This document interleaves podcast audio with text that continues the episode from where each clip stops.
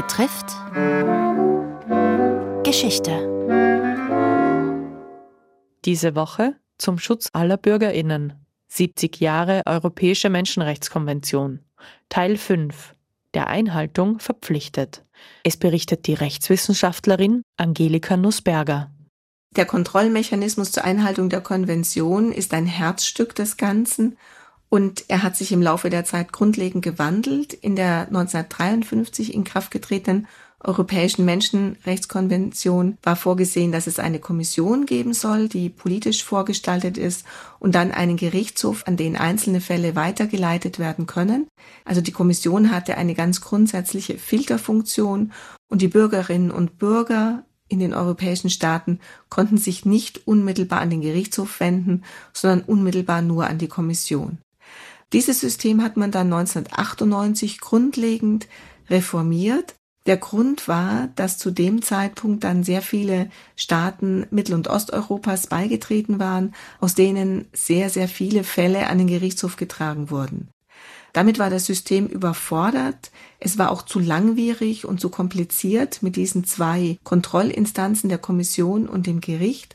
Und man hat sich dann entschlossen, die Kommission abzuschaffen und einen permanent tätigen Gerichtshof zu schaffen. Das bedeutet, dass ab dem Zeitpunkt Individualbeschwerden von allen Bürgerinnen und Bürgern, wenn sie im Inland das Rechtsschutzsystem durchlaufen sind, an den Gerichtshof gestellt werden können. Neben den Individualbeschwerden gibt es auch Staatenbeschwerden.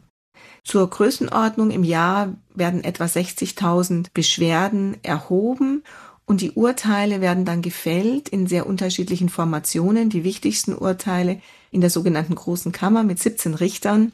Die sonstigen Urteile, die von Bedeutung sind, von sieben Richterinnen und Richtern in den Kammern und die sich wiederholenden Verfahren, die also immer ähnliche Fälle betreffen, von drei Richtern oder Richterinnen in den Committees oder von einem Richter oder einer Richterin.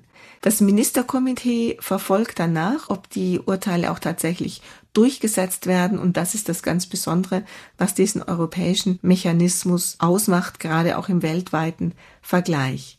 Neben den Individualbeschwerden werden auch Staatenbeschwerden erhoben. Beispielsweise in dem Krieg zwischen der Ukraine und Russland hat die Ukraine mehrfach Staatenbeschwerden wegen Menschenrechtsverletzung gegen Russland erhoben. Früher gab es eine sehr gute Umsetzungsmoral der Urteile. Heutzutage beklagt man sehr, dass viele Urteile nicht umgesetzt werden. Inzwischen hat der Gerichtshof Tausende von Fällen verhandelt. Zum Teil sind die Beschwerdeführerinnen und Beschwerdeführer sehr bekannt, wie Caroline von Hannover oder der König von Griechenland. Menschen, die sehr herausragende Stellung in der Gesellschaft haben, die ihre Fälle nach Straßburg bringen aber eben auch Gefangene, die sich darüber beklagen, dass die Haftzellen zu klein sind oder auch ein bekannter Fall ist zum Beispiel der Fall der Mütter von Beslan, also die Mütter der Kinder, die als Geiseln genommen worden sind von Tschetschenen und dann in einem Sturm durch die russische Armee sehr viele umgekommen oder verletzt worden sind. Und hier haben sich die Mütter von Beslan an den Gerichtshof gewandt und die Menschenrechtsverletzung durch Russland gerügt, weil Russland nicht das Leben der Kinder an oberste Stelle gesetzt hat. Seit der Unterzeichnung der Konvention im Jahr 1990 hat sich das Verständnis der einzelnen Bestimmungen sehr verändert. Eine Anpassungsmöglichkeit ist, zusätzliche Protokolle zu verabschieden. Besonders bekannt ist das Protokoll zur Abschaffung der Todesstrafe. Daran hatte man 1950 noch nicht gedacht.